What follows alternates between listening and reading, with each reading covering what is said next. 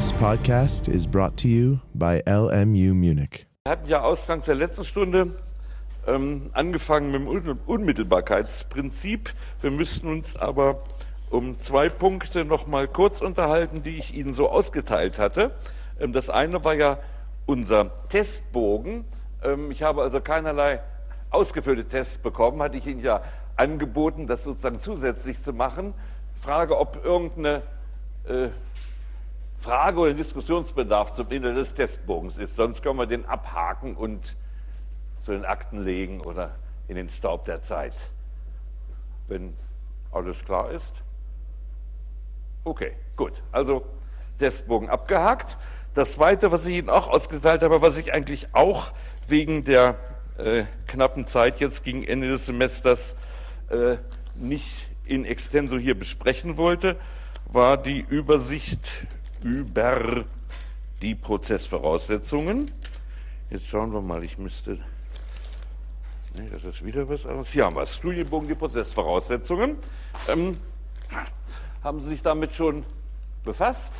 Also ich wollte es eigentlich quasi mit dem Studienbogen erledigen, damit wir im Stoff flott vorankommen. An sich sind die Prozessvoraussetzungen durch ein hochinteressantes Kapitel, auch dogmatisch interessant, weil sie quasi sogar kurz hinter der Schnittstelle zum materiellen Recht stehen, weshalb es auch unter Umständen Abgrenzungsfragen gibt. Haben Sie sich den Bogen schon mal anzuschauen, Gelegenheit gefunden oder sollen wir eine kurz im Überblick bitte schön durchgehen? Ja, habe ich noch. Kein Problem. Habe ich extra noch einige mitgebracht. Sie können noch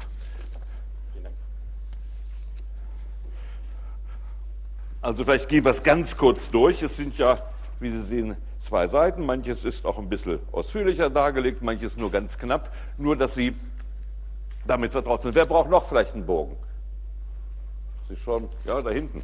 Nicht, dass, Sie, dass wir sozusagen über etwas reden, von dem Sie gar nichts wissen. Also die Prozessvoraussetzung ist eine Grundvoraussetzung im prozessualen Recht, dass überhaupt ein Verfahren stattfinden kann. Ähm, funktional sind aber manchmal Prozessvoraussetzungen durchaus vergleichbar mit Strafaufhebungsgründen des materiellen Rechts. Und deshalb muss man sie auch voneinander abgrenzen, insbesondere zum Beispiel bei objektiven Strafbarkeitsbedingungen, ähm, die ja außerhalb des Schuldprinzips stehen und damit nicht Vermögen des Schuldprinzips notwendig zum materiellen Recht gehören. Also die Regelungen bei objektiven Strafbarkeitsbedingungen gelten allgemein so, dass man sagt, man muss ein außerhalb des Schuldprinzips angesiedeltes rechtspolitisches Interesse zur Geltung bringen. Zum Beispiel eine Funktion, man kann nicht alles bestrafen, was den Straftatbestand schuldhaft erfüllt. Dann würde der größte Teil der Bevölkerung womöglich im Gefängnis sitzen, hätte man keine Gefängniswächter mehr. Ähm, also schränkt man es mit Hilfe objektiver Strafbarkeitsbedingungen auf quasi die richtig die Öffentlichkeit erschütternden Fälle ein. Musterbeispiel ist zum Beispiel der Tatbestand des der Rauschstaat, Paragraph 323a. Der vom Schuldprinzip umfasste Straftatbestand setzt ja nur voraus, dass sie sich in einen die Schuld ausschließenden Rausch begeben. Das würde bei einer Gesellschaft, die sagen wir mal mindestens bis zum Knien, wenn nicht äh, bis zum Brustwarzen im Alkohol steht, dazu führen, dass über kurz oder lang unsere Gefängnisse auch bei einem großzügigen Neubauprogramm nicht mehr ausreichen würden. Also hat man als objektive Strafbarkeitsbedingung hinzugefügt, dass in diesem Vollrausch durch Zufall eine Straftat begangen ist. Durch Zufall ist klar, es ist ja nicht vom Schuldprinzip umfasst, also ist es per Definition ein Zufall. Es ist nicht verschuldet. Eine unverschuldete Straftat im Zustand des Vollrausches. Genauso gut könnte man natürlich auch das über die 153 Folgen machen, hätte sagen können, wenn im Vollrausch nichts passiert, kann die Staatsanwaltschaft von vornherein das Verfahren einstellen. Also Sie sehen, die objektiven Strafbarkeitsbedingungen und die Prozessvoraussetzungen, die etwa hier einem, einer Überfrachtung des Strafjustizsystems äh, Steuern und Einhalt gebieten sollen, Funktional ist das eigentlich dasselbe, wir könnten so oder anders regeln und deshalb ist es auch äh, manchmal umstritten, zum Beispiel bei der Verjährung. Die Verjährung war nach ihrer klassischen Konzeption ein Grund, dass der Strafanspruch des Staates erloschen war. Also man sagte sich, nach einer gewissen Zeit hat die Öffentlichkeit sich beruhigt, es entsteht, besteht kein Strafbedürfnis mehr, dadurch erlischt der staatliche Strafanspruch. Das war die materiellrechtliche Theorie der Verjährung, die ja interessanterweise auch in Paragraphen 78 folgende und damit im Strafgesetzbuch geregelt ist. Dann entwickelte sich eine Art Vermittlungstheorie, die sagt, es ist eine Doppelnatur bei der Verjährung. Die Verjährung reagiert auf das nachlassende und schließlich fortfallende äh, Strafbedürfnis der Allgemeinheit, aber sie reagiert auch darauf, dass mit längerem Zeitablauf die Beweisquellen immer schwächer sprudeln und immer trüber sprudeln. Die Zeugen können sich nicht mehr erinnern, die Urkunden sind verschimmelt etc. etc. Das war die Doppelnatur. Und dann kam es schließlich im Rahmen der äh, Verfolgung nationalsozialistischer Gewalttaten zu mehreren Verlängerungen der Verjährungen, nachträglichen Verlängerungen und schließlich sogar zur Aufhebung der Mordverjährung in 78a. Ähm, und mal schauen, was ich Ihnen aufgeschrieben habe bei der Verjährung, ob ich Ihnen ja, also Bundesverfassungsgericht 00 und also auf Seite 2 oben. Neuerdings sagt man, die Verjährung ist ein rein prozessrechtliches Institut. Der Grund ist in Wahrheit ein rein pragmatischer. Wenn es auch ein materiellrechtliches Institut gewesen wäre, womit wäre dann die nachträgliche mehrfache Verlängerung der Verjährungsfristen und sogar die Aufhebung der Mordverjährung manifest in Konflikt geraten? Ja? Schauen mich alle ganz freundlich an, aber Sie wissen doch, diese Kopfvorlesungen sind doch abgeschafft. Mitarbeit, das ist das Entscheidende. Diskussionsrunden, bitteschön. Natürlich, ganz genau. Artikel 103 Absatz 2, Nullum crimen sine lege, Prävia mit dem Rückwirkungsverbot. Und um nun äh, nicht in den peinlichen, äh, wie soll ich sagen, in die peinliche Falle zu gehen, dass Deutschland nationalsozialistische Gewaltverbrechen nicht mehr verfolgen konnte, was natürlich außenpolitisch einen enormen Schaden zugefügt hätte, äh, wurden dann nach wurden Argumente gesucht, es rein prozessual darzustellen. Man hat aus diesem Anlass die alte Theorie über Bord geworfen und seitdem gilt die Verjährung als prozessuales Instrument. Ähm, man könnte in gewisser Weise sagen, dass einige Einzelheiten des Verjährungsrechts tatsächlich dafür sprechen. Zum Beispiel kann ja die Verjährung unterbrochen werden. Ähm, das kann man materiellrechtlich relativ schwer begründen. Prozess, wenn es ein prozessuales Institut ist, kann man es schon besser begründen, dass also die Verjährung durch prozessuale Maßnahmen unterbrochen werden kann. Denn an sich materiellrechtlich gesehen, was soll ein Akt der Staatsanwaltschaft, zum Beispiel die Ladung des Beschuldigten, materiellrechtlich bedeuten?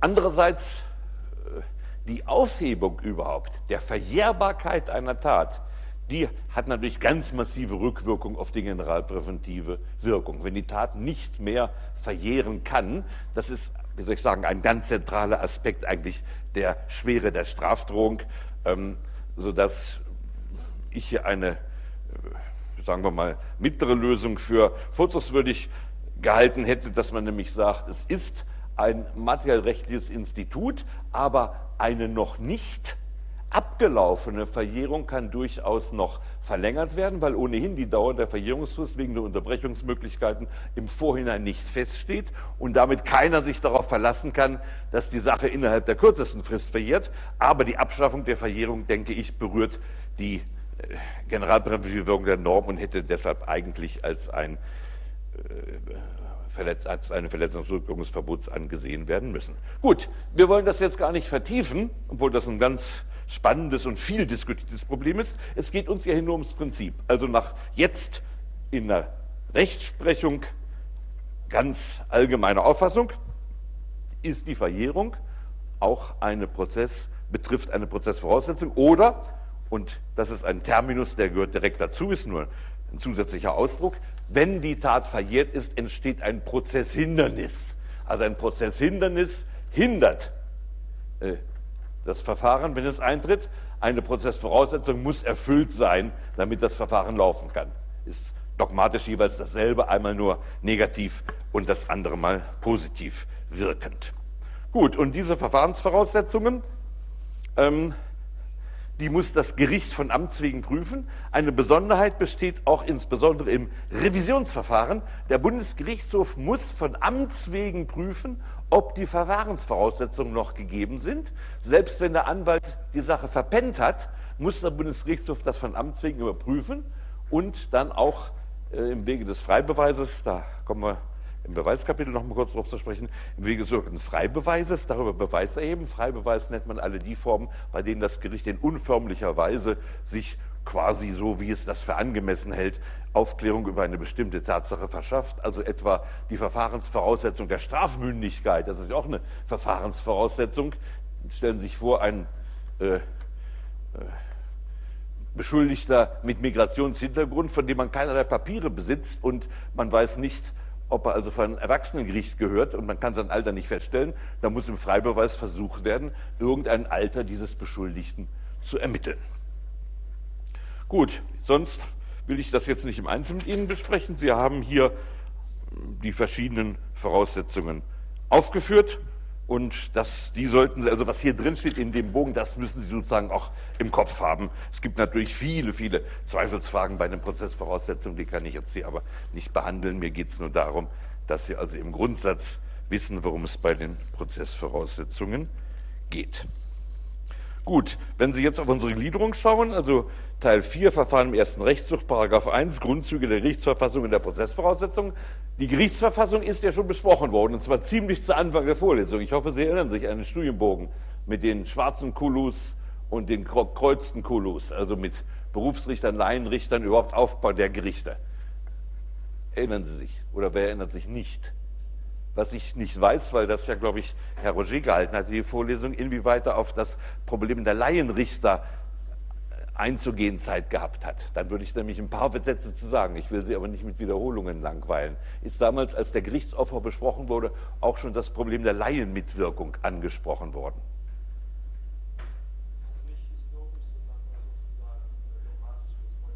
Wie es geregelt ist, ist die ist es auch kriminalpolitisch oder prozessrechtspolitisch angesprochen worden. Also nur wie es ist sozusagen, die, die geltende Regelung. Gut, dann will ich historisch und äh, zur kriminalpolitischen Seite ein paar Sätze sagen, weil das an sich ja auch ein, Zentr ein zentrales Strukturproblem des Strafverfahrens ist. Ähm, in, Im Common Law war es ganz klar, dass der Spruchkörper, der über die Schuldfrage eines Bürgers entscheidet, sozusagen mit der Bürgerschaft identisch sein muss und weil man in den größeren Gesellschaften nicht alle zusammentrommeln kann, ist es praktisch ein repräsentatives Organ, das aber direkt aus dem Volke stammt. Das ist eben das Schwurgericht, über das wir schon oft besprochen haben, das echte Schwurgericht, bei dem im klassischen Schwurgericht zwölf Geschworene, die das Volk durch eine Zufallsauswahl repräsentieren, den Schuldspruch fällen. Also das Volk richtet über den Bürger. Das ist die Idee, ist immer eine zutiefst basisdemokratische Idee für die Rechtsprechung. Man will sich nicht den Amtswaltern und Schergen der Obrigkeit ausliefern, sondern und das kommt ja aus Zeiten, wo die normale Strafe die Hinrichtung war. Also bevor ein Bürger hingerichtet wird, muss der Idee nach die gesamte Bürgerschaft, repräsentiert durch die zwölf Geschworenen, ihn auch verurteilen. Das ist die ursprüngliche basisdemokratische Idee des Schwurgerichts. Das ist dann heute, zum Beispiel in der amerikanischen Schwurgerichtsverfassung, so geregelt, dass immer noch, wenn es zum Schwurgerichtsprozess, also zum Jury Trial kommt, ähm, dass dann zwölf Geschworene den Schuldspruch fällen, während die Strafe dann von den Berufsrichtern der sogenannten Bench ähm, festgesetzt wird. Das ist im Einzelnen, gibt es ja dann vielfache Variationen, weil ja das Strafprozessrecht auch Einzelstaatenrecht in den USA ist.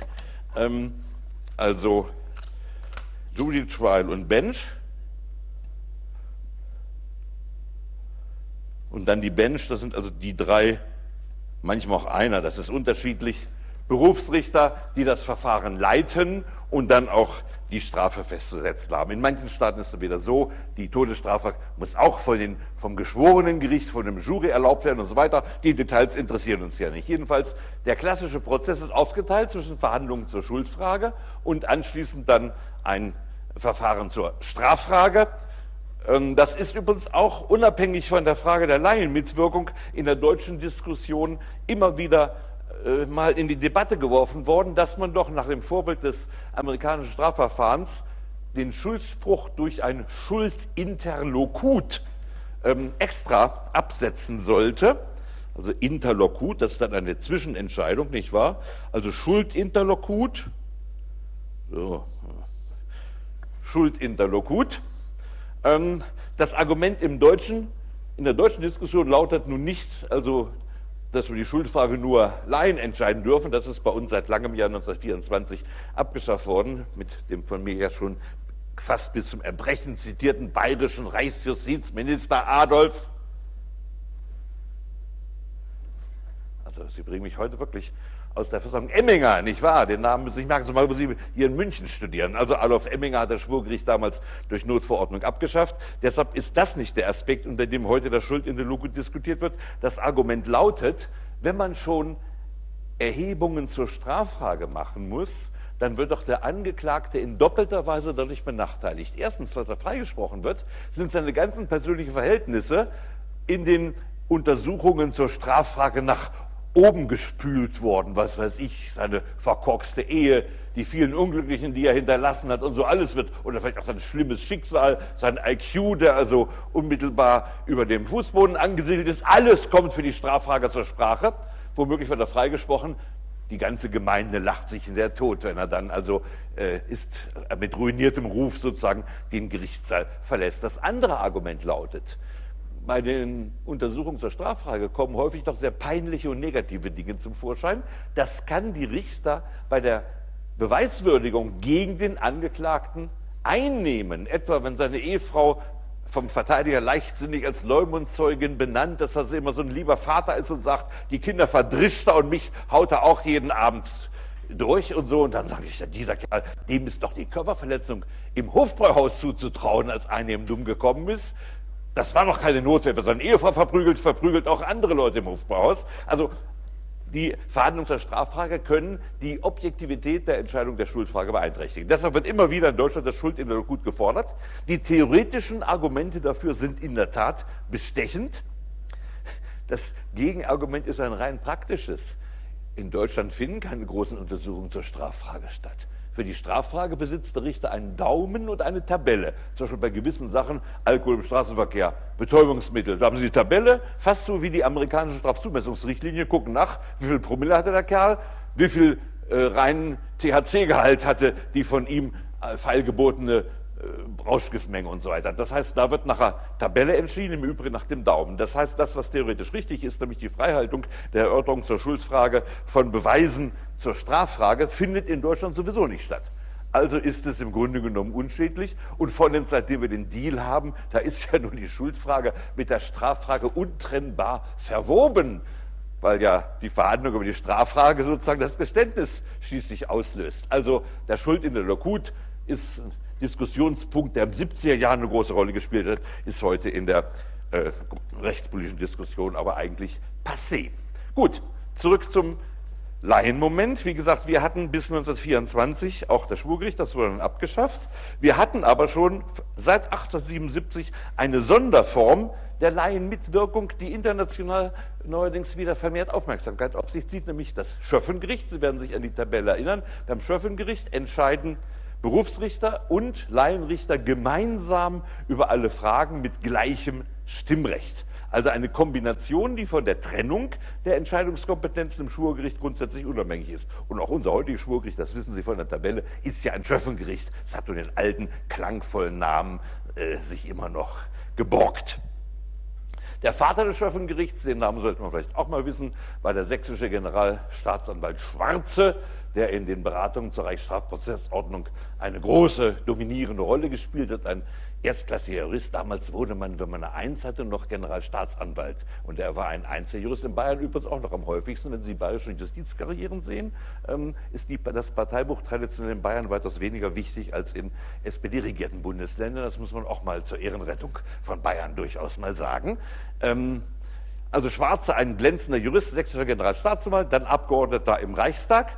Und er hat also das Schöffengericht überhaupt promotet und es dann in die Strafprozessordnung hineingebracht, dass also Berufsrichter und Schöffen gemeinsam entscheiden. Die Idee ist dabei, dass die Schöffen weil sie ja den Fall eben nicht kennen, gerade keine Akteneinsicht haben, weil sie nicht juristisch quasi verbildet sind und weil sie nicht schon eine durch langjährige Berufserfahrung, wie soll ich sagen, doch recht misanthropische Perspektive entwickelt haben, dass diese Schöffen quasi hier äh, den gesunden Menschenverstand der Bevölkerung in die Verhandlung einbringen.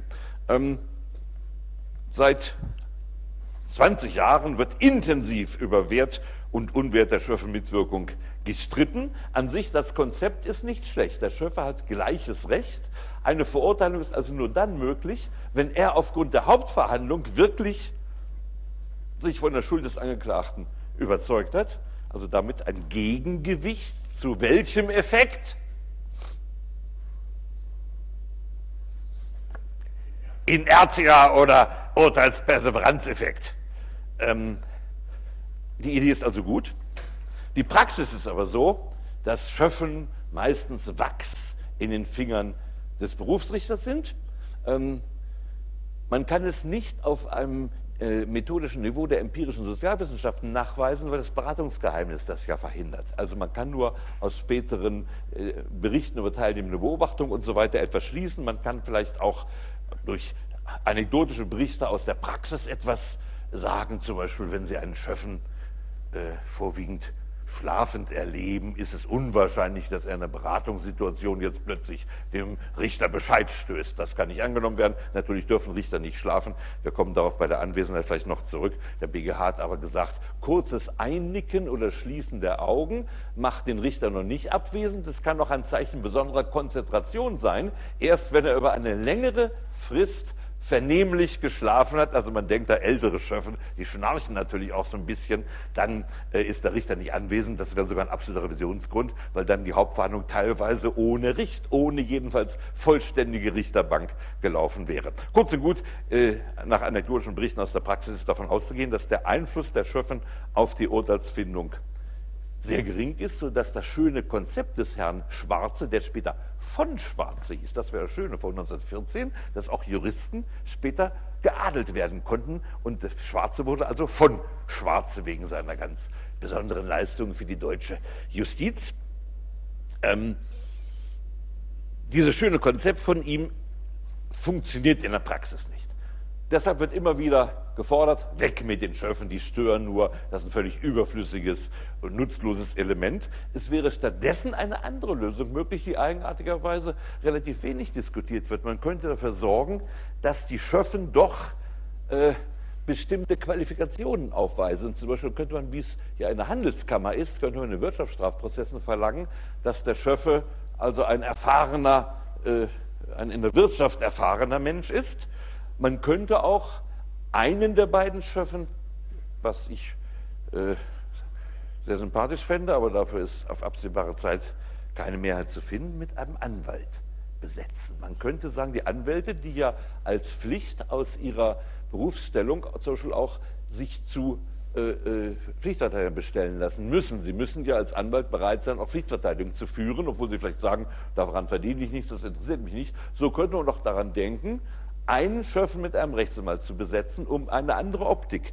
in die Richterbank hineinzubringen und um zugleich auf der Seite der Schöffen einen Rechtskundigen zu haben, der sich nicht vom Berufsrichter mit dem Argument, das verstehen Sie nicht, juristisch ist das so und so, äh, da können Sie leicht natürlich einen Lein oder einen Löffel balbieren, aber nicht, wenn es eben ein Rechtsanwalt ist, der selbst Rechtskenntnisse hat. Man könnte ja auch denken, Jurastudenten nach Erwerb des großen Strafrechtsscheins oder irgendetwas ähnliches hinzuschicken.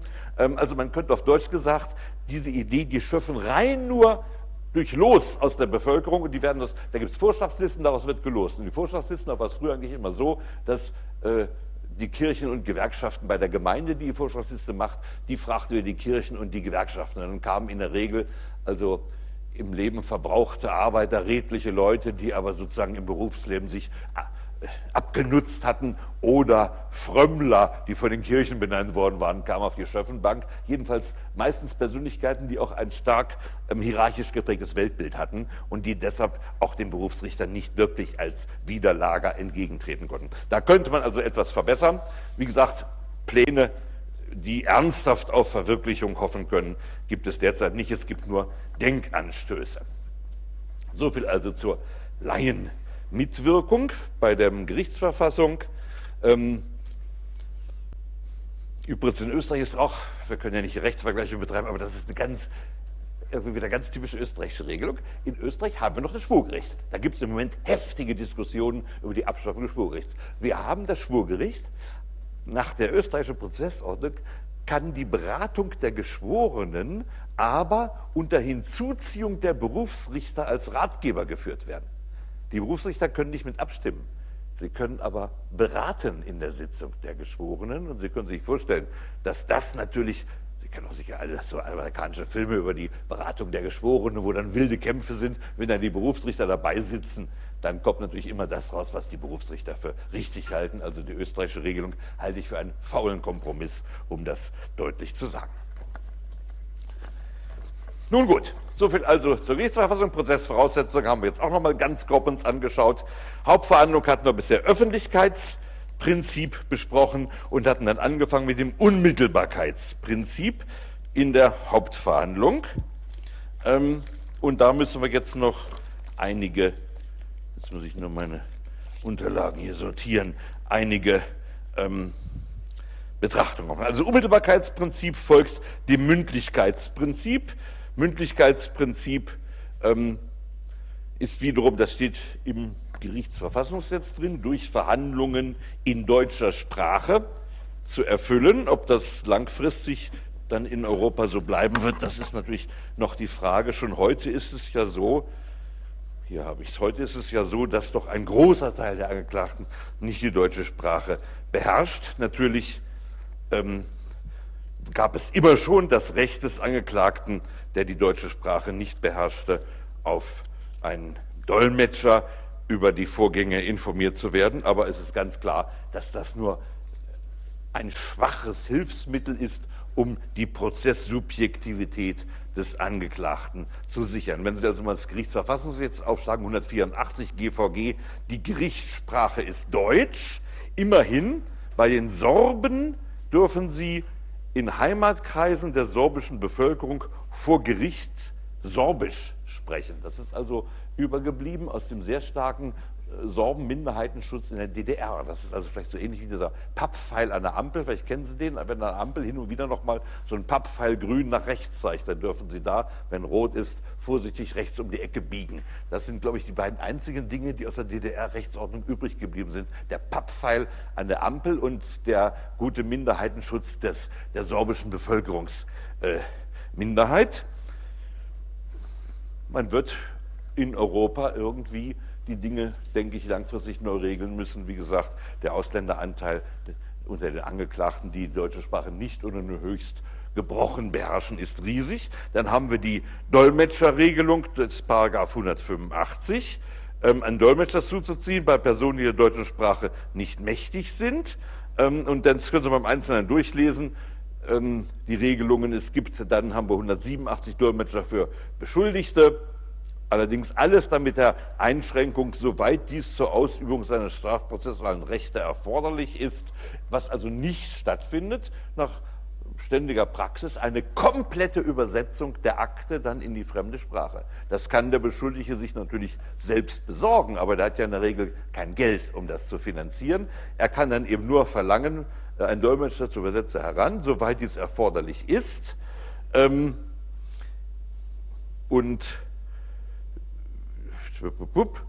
wo steht es in, wird nicht geführt, Aussagen Erklärung fremder Sprache, wenn und so weiter Richter dies mit Rücksicht auf die Wichtigkeit für erforderlich erachtet nach 185.1 sind zu übersetzen. Also er bekommt dann in der Regel die Anklageschrift natürlich in seiner Sprache und gewisse Dokumente, aber keine vollständige Akte. Also das ist ein durch die Freizügigkeit innerhalb der Europäischen Union und durch die starken Migrationsbewegungen ist das ein ganz neues Problem, was früher eine Ausnahme war, nämlich Sprachprobleme bei der Wahrung des Mündlichkeitsprinzips, sind heute eigentlich Alltag der Strafjustiz geworden. Also zunächst Mündlichkeit, deutsche Sprache, Anspruch auf Dolmetscher und darüber ist ja auch eine, äh, eine ich überlege jetzt gerade ob Rahmenbeschluss oder Richtlinie, dafür gibt es jedenfalls eine, einen, eine Rechtsquelle der EU, die hier ähm, also relativ sagen wir mal, im Ansatzpunkt unbedingt zu billigende Garantien für Dolmetschen und Übersetzen geschaffen hat. Ähm, gut, der Grundsatz der Unmittelbarkeit besagt, alles, was Urteilsgrundlage werden soll, muss das Gericht selbst wahrgenommen haben. Darüber hatten wir gesprochen. Es sind also äh, nur das, was in der Hauptverhandlung zur Sprache kam, ist Urteilsgrundlage. Es bedeutet nicht, dass immer nur die tatnächsten Beweismittel überhaupt verwertet werden dürfen. Darüber hatten wir ausgangs der letzten noch gesprochen. Das ist ein ganz wichtiger äh, Grundsatz des äh, Unmittelbarkeitsprinzips, dass es nicht so weit geht, dass es quasi die Hauptverhandlung reglementiert auf zulässige oder unzulässige ähm, Beweismittel. Ziemlich detailliert geregelt und ähm, sehr kompliziert geregelt ist nun äh, die Behandlung von Dokumenten und namentlich von Protokollen in der Hauptverhandlung, die ja nach dem Mündlichkeitsprinzip funktioniert. Und zwar beginnt das mit 249 folgende.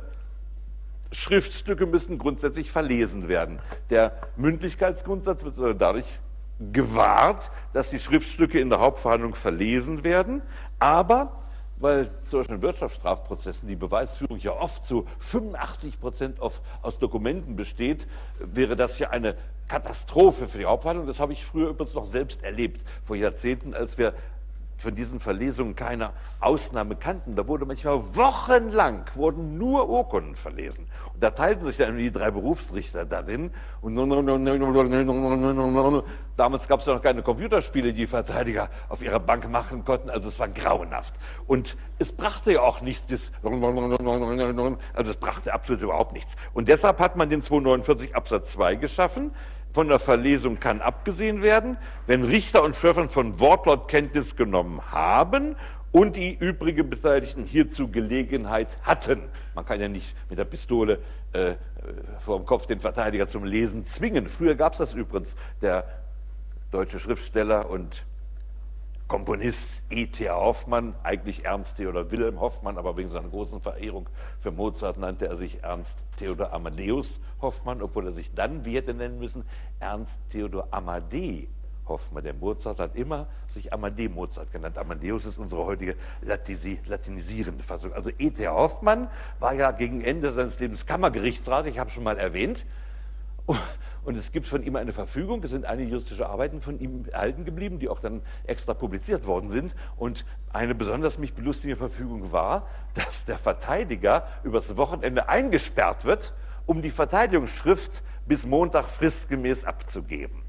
Ähm, das war also damals die sozusagen in Anführungsstrichen freie Advokatur. Der Verteidiger stand doch unter der Disziplinargewalt des Richters. Und das war auch aus der Sicht des Richters ganz fürsorglich gedacht, dass nicht diese faulen Säcke von Verteidigern so lange brauchten, bis sie die Verteidigungsschrift einreichten. Gut, also der könnte ich mir vorstellen, dass Hoffmann sagte, er wird im Genick gepackt und mit der Nase in die Urkunden gestützt. Aber hier kann man das natürlich nicht mehr machen heutzutage. Also die müssen nur Gelegenheit haben. Davon wird in großen Umfang Gebrauch gemacht. Zum Beispiel in Wirtschaftsstrafverfahren werden dann regelmäßig ganz ganze Packen von Aufstellungen den Verfahrensbeteiligten gegeben.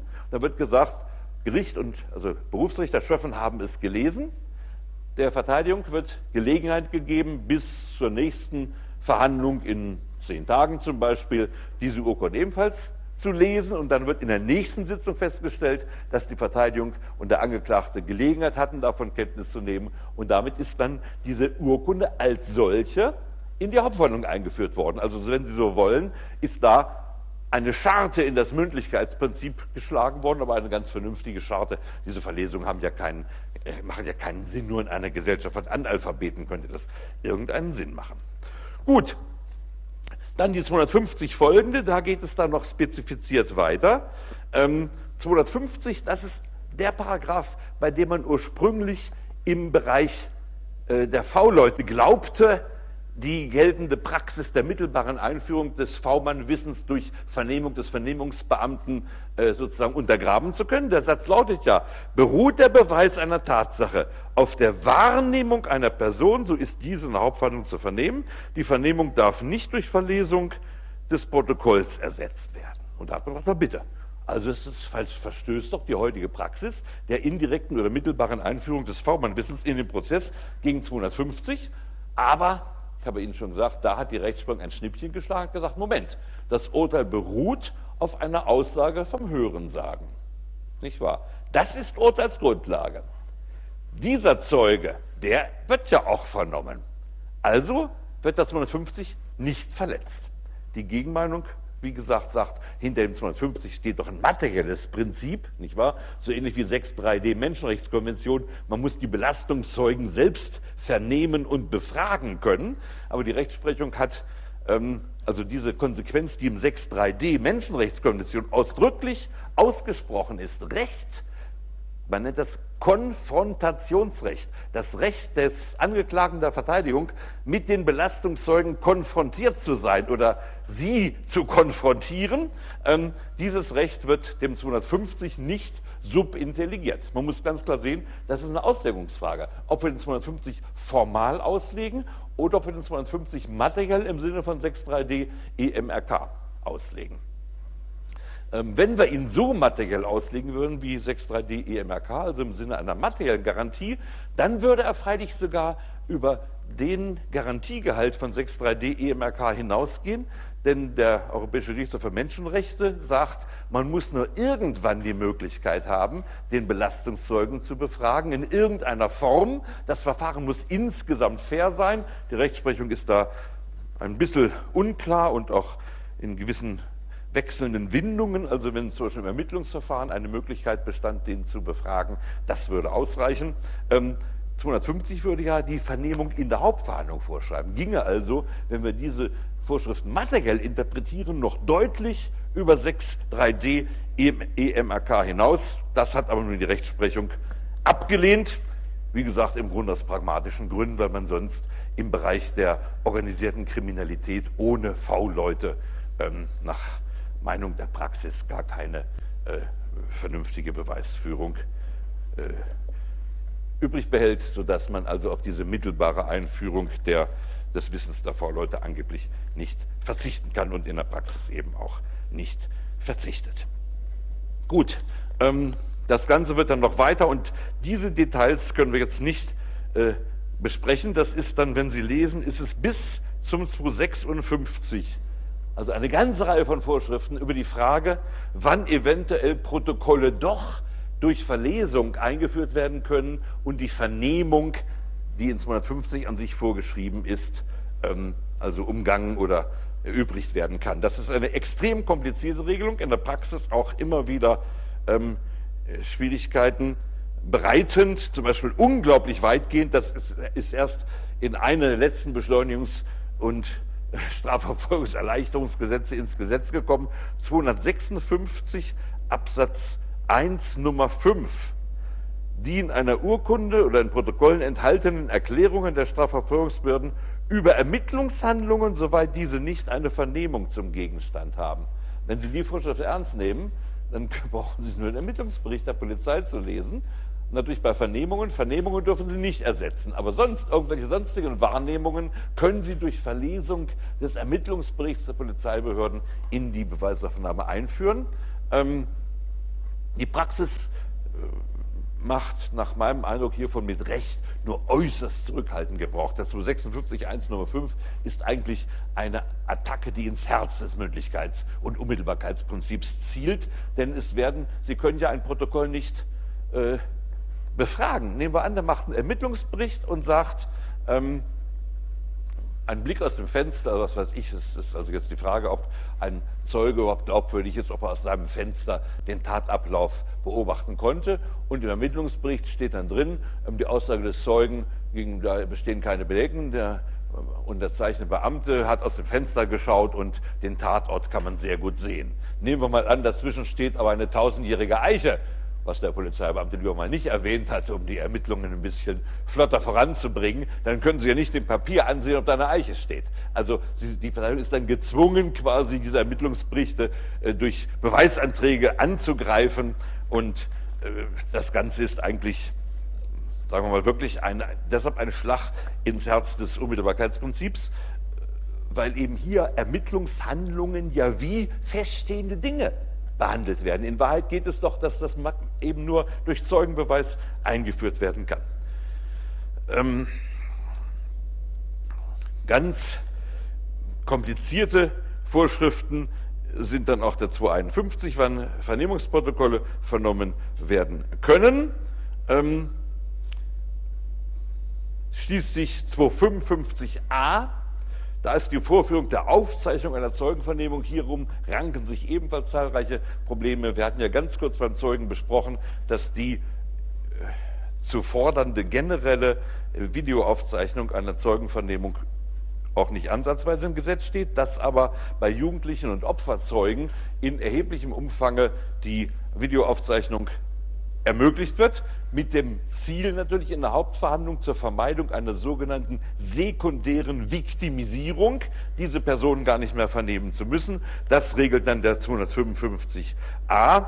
Ähm, auch hiervon wird übrigens in der Praxis nach meinem Eindruck sehr zurückhaltend Gebrauch gemacht und mit Recht, weil die Richter doch sagen, ich kann mich nicht nur mit dem, also ich kann nicht den Zeugen, von dem alles abhängt, der der entscheidende Belastungszeuge ist, nur auf Video sehen und dann einen Menschen verurteilen. In der Regel wird also doch von dieser Möglichkeit der Substituierung der Zeugenaussage durch die bloße Verfügung der Videoaufzeichnung wenig Gebrauch gemacht. Mit Recht, wie ich finde, mein Modell, dass wir die Zeugenaussage auf Video aufzeichnen, die hat ja einen ganz anderen Zweck, einen entgegengesetzten Zweck. Sie sollen daraus sozusagen die Unzuverlässigkeit des Protokolls folgern können. Also die Videoaufzeichnung als Kritikinstrument, als Kontrollinstrument, während es beim 255a darum geht, die Videoaufzeichnung als Substitution des Beweismittels zu benutzen. Das ist eine grundsätzlich andere Zielrichtung. Darüber muss man sich im Klaren sein. Gut, ich muss jetzt kurz gleich Schluss machen, weil ich rüber muss zur Fakultätssitzung. Deshalb zwei Sachen, die wir dann nächstes Mal ansprechen werden. Ganz klausurträchtig ist der 252, nämlich die Frage, ob Protokoll, ob das Protokoll einer Vernehmung eines Zeugnisverweigerungsberechtigten in die Hauptverhandlung irgendwie eingeführt werden kann. 252 verbietet das. Wir hatten darüber beim Zeugen schon mal kurz gesprochen. Auch wenn der Zeuge erst in der Hauptverhandlung, also zum Beispiel die Ehefrau, von ihrem Zeugnisverweigerungsrecht Gebrauch macht, heißt das, dass die frühere Aussage nach 252 im Prinzip unverwertbar sein soll. Das Ziel war ganz klar. Die Verwandten sollen noch in der Hauptverhandlung quasi sich selbst aus dem Prozess ganz rausnehmen können. Damals war in der Reichstagskommission der Antrag gestellt worden, zu sagen, dies verbietet natürlich auch die Vernehmung des Vernehmungsbeamten, denn sonst hätte man, das wäre ja ein Witz, wenn man den Vernehmungsbeamten über den Inhalt der Aussage vernehmen könnte. Und daraufhin wurde erwidert, die Vorschrift brauchen wir nicht, wenn eine Praxis, die diesen fiesen Trick wählen würde, die ist ja fast schon selbst kriminell und man kann ja nicht alle Missbräuche ausdrücklich im Gesetz verbieten. Ist doch klar, dass das verboten ist, sagte die Reichstagskommission. Und schon im ersten Band sagt das Reichsgericht, Moment, Moment, hier ist ja nur die Verlesung verboten, wir vernehmen unter Umständen den Vernehmungsbeamten. Darauf komme ich noch zurück, weil nämlich dann auch wieder eine ganz eigenartige Einschränkung bis heute festgehalten wird der Vernehmungsbeamte muss ein Richter gewesen sein, der darf vernommen werden, nicht dagegen Polizeibeamter oder Staatsanwalt. Das führt dazu, das hatten wir schon beim Ermittlungsrichter besprochen, wenn Verwandte aussagen, werden die sofort in der Etzstraße ein Stock höher geschleppt im Polizeipräsidium, da sitzt immer ein Ermittlungsrichter, dass sie gleich brühwarm ihre Aussage beim Ermittlungsrichter wiederholen, denn der Ermittlungsrichter kann dann später als Zeuge in der Hauptverhandlung nach dieser Minimierung der Interpretation des 252 StPO vernommen werden, während Staatsanwälte und Polizeibeamte nicht vernommen werden könnten. Das muss man wissen. Wahnsinnig klausurrelevantes Thema. Das kommt unglaublich häufig dran. Und das Zweite, womit wir uns nächstes Mal noch unterhalten wollen, dann kurz über die Praxis des Vorhalts. Die Praxis des Vorhalts ist eine der raffiniertesten Erfindungen, sagte ich Ihnen schon, im Strafprozess überhaupt. Auch wenn Sie das Protokoll nicht verlesen dürfen, dürfen Sie es dem Zeugen vorhalten. Und mit einem geschickten Vorhalt kann man immer erreichen, dass der Zeuge sagt, das habe ich damals gesagt und so war es auch, wie ich es damals gesagt habe. Denn der Zeuge hat natürlich Angst, sich öffentlich im Widerspruch zu dem, was im äh, Protokoll drinsteht, zu setzen und die Methode des Vorhalts, die die Praxis entwickelt hat, die im Gesetz äh, nicht gemeint gewesen ist mit dem Vorhaltvorschrift, auf die ich dann nächstes Mal eingehen werde. Diese Methode hat im Grunde genommen das, den entscheidenden Steigbügel dafür abgegeben, dass eben die Hauptverhandlung vielfach zu einer bloßen Rekapitulation der polizeilichen Vernehmungsprotokolle denaturiert. Okay, da machen wir dann nächste Woche weiter. Für heute wünsche ich Ihnen noch ein schönes Schneegestöber.